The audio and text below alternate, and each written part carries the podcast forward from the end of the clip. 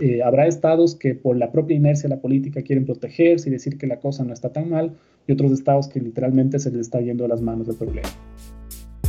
Hola a todos, soy Luis Ortiz, bienvenido a este episodio de Voces.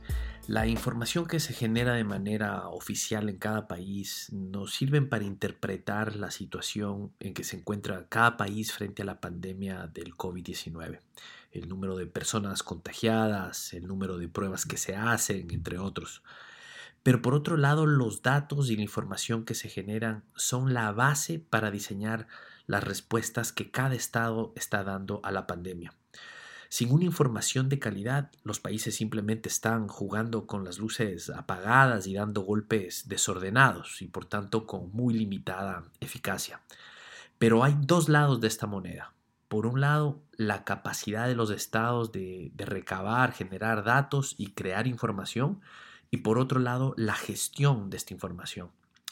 Esto ha resultado un gran desafío para las instituciones de todo el mundo, dada la naturaleza de la enfermedad que hace difícil contabilizar con exactitud el número de contagios y la velocidad con que se dan estos contagios.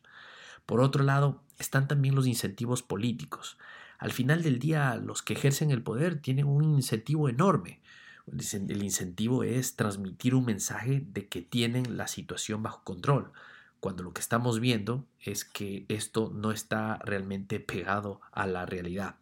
De estos temas conversamos hoy con Byron Villasís, profesor de la Universidad de Berkeley. Eh, él es investigador de metodologías estadísticas. Él estuvo también al frente del Instituto Nacional de Censos y Estadísticas del Ecuador. Aquí la entrevista. En cuanto a la pandemia, ¿cómo podemos eh, dar una mejor lectura a la, a la curva de contagios y lo que todo el mundo ahora habla de aplanar la curva? A ver, lo primero hay que trabajar en mejorar la información, porque tú no puedes detectar el comportamiento real de la curva si es que no estás haciendo suficientes tests.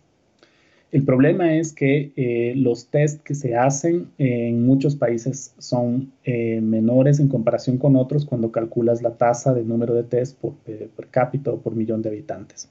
Entonces, lo primero que todo país tiene que identificar es cuál debería ser la curva de acuerdo a un ejemplo o a un escenario hipotético o a un país que ya ha superado la crisis para identificar cuántos tests por millón o, por, o per cápita son suficientes para entender cómo está la curva. Eso hasta ahora no está sucediendo en ningún país de Latinoamérica. El, único que está haciendo esfuerzos para intentar llegar allá, desde mi lectura, al menos es el caso eh, peruano, colombiano y el argentino, pero están haciendo esfuerzos para llegar allá. Una vez que tú sabes en realidad que tienes un buen conocimiento de esa curva, ahí sí tienes que empezar a identificar estrategias para saber cuáles son las poblaciones vulnerables, para eso necesitas saber quién está afectado por el, por el coronavirus por edad.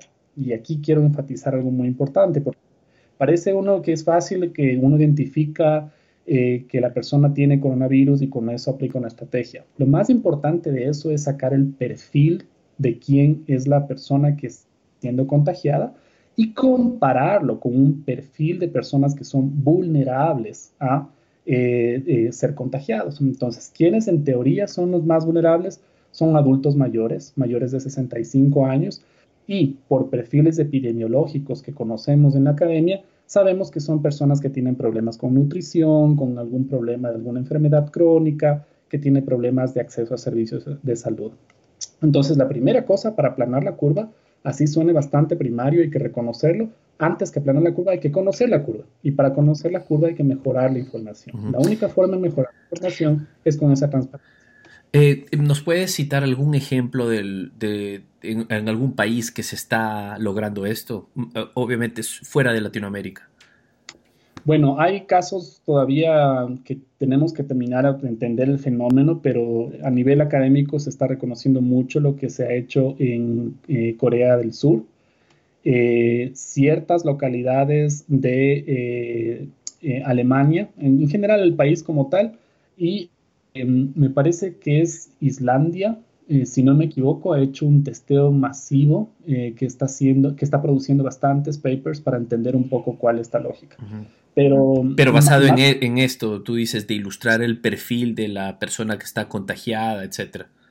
Exactamente. O sea, primero reconocer que tienes un escenario que hay que entender quién es el más susceptible a este, a este, este fenómeno. Y una vez que sabes quién es el perfil, sales de ese grupo de, de tests y empiezas a hacer pruebas, como se hace en evaluación de política pública, identifica están.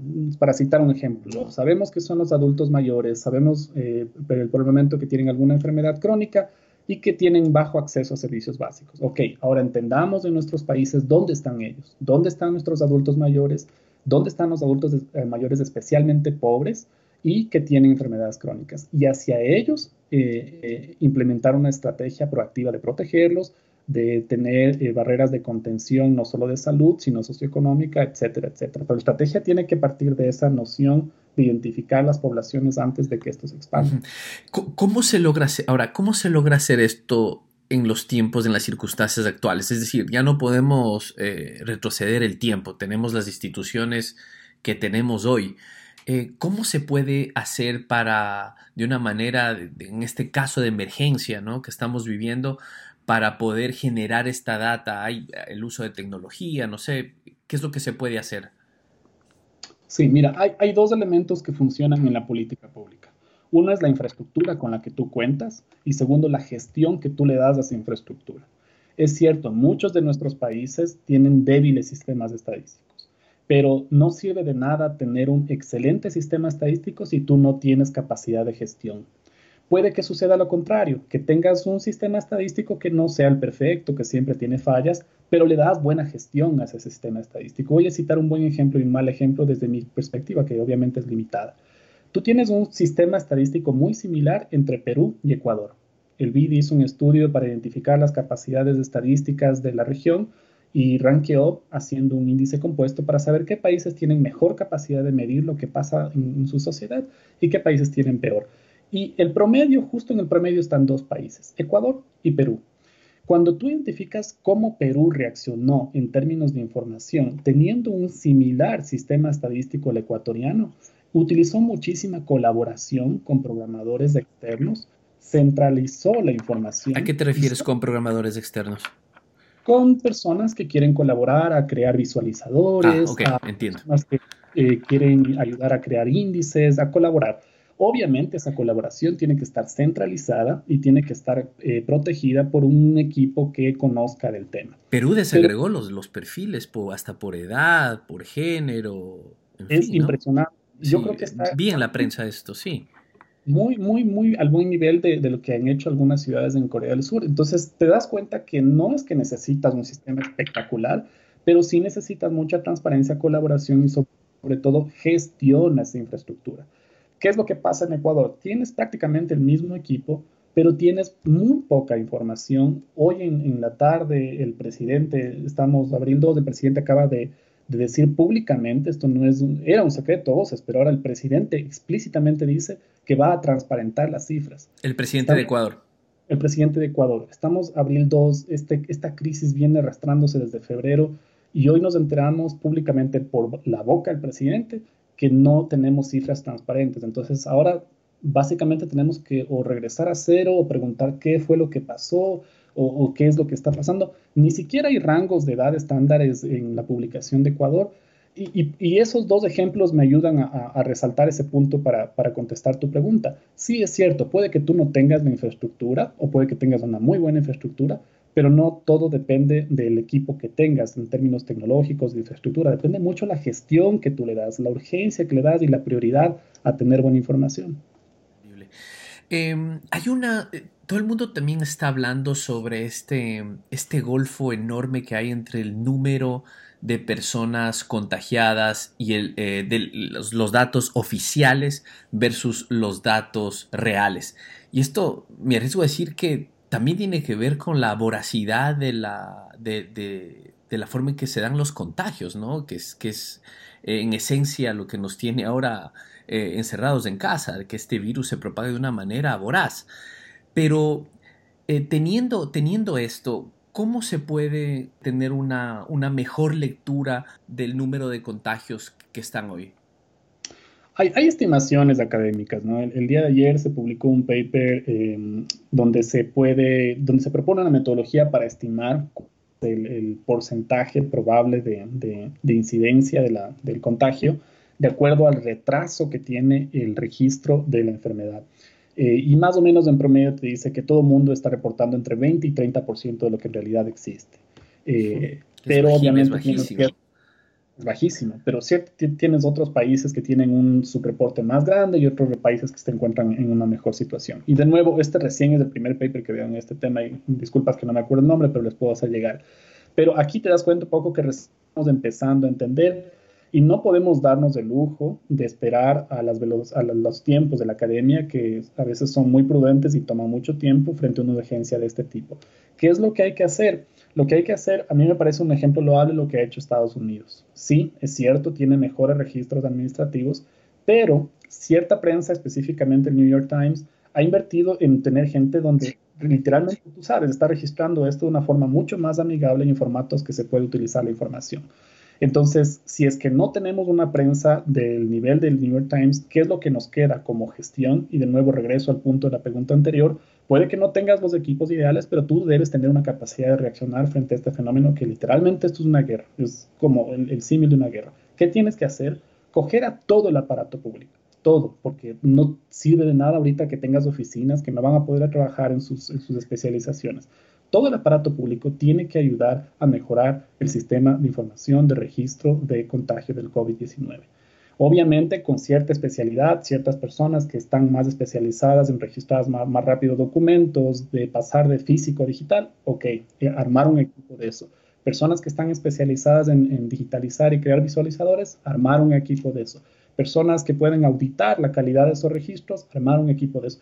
Esto tiene mucho que ver con la gestión y con el interés que le tengas para resolver este problema. Entonces, la única cosa que te queda es jugar con el equipo que tienes pero para eso tienes que tener la interés en decir que esto es una crisis que amerita que todo se concentre de una forma eh, gestionable y que eh, genere productos para tomar decisiones. Claro. Eh, Byron, también el, mundo, especialmente Latinoamérica, está viendo al resto del mundo y ven los países que lo están haciendo, que lo, han hecho de mejor manera, lo que medianamente están saliendo a flote en esta crisis. Tú has mencionado a Corea, bueno, está China eh, y otros países asiáticos.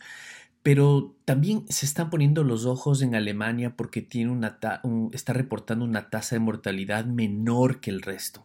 Ahora, me, llamó la atención una nota que vi en el periódico El País donde se está cuestionando el registro del número de fallecidos. Bueno, eh, va a haber países que están subregistrando y esto como es un fenómeno nuevo y no estamos preparados, obviamente va a haber siempre un subregistro.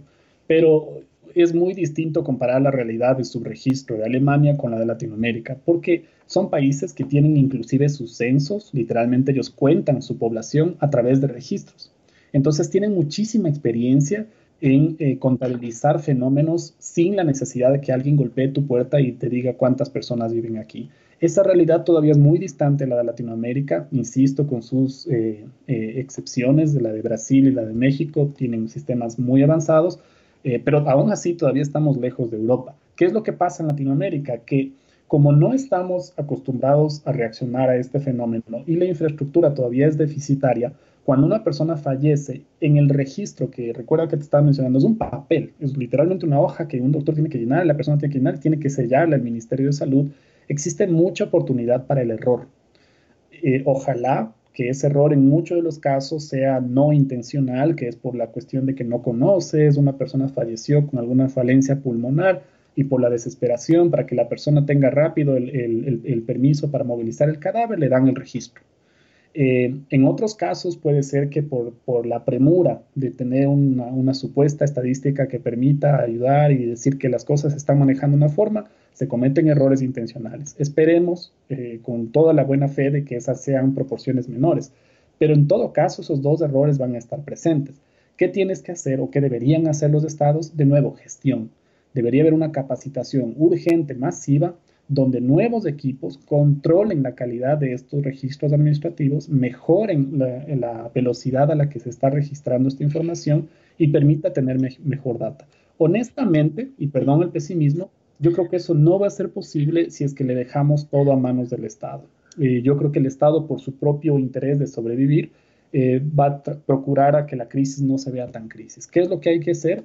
Presionar como ciudadanos para que se, la información sea transparente, para que los ciudadanos conozcan qué procedimientos se está llevando a cabo y que demandemos eh, mejores tomas de decisiones, porque eh, habrá estados que por la propia inercia de la política quieren protegerse y decir que la cosa no está tan mal, y otros estados que literalmente se les está yendo a las manos del problema.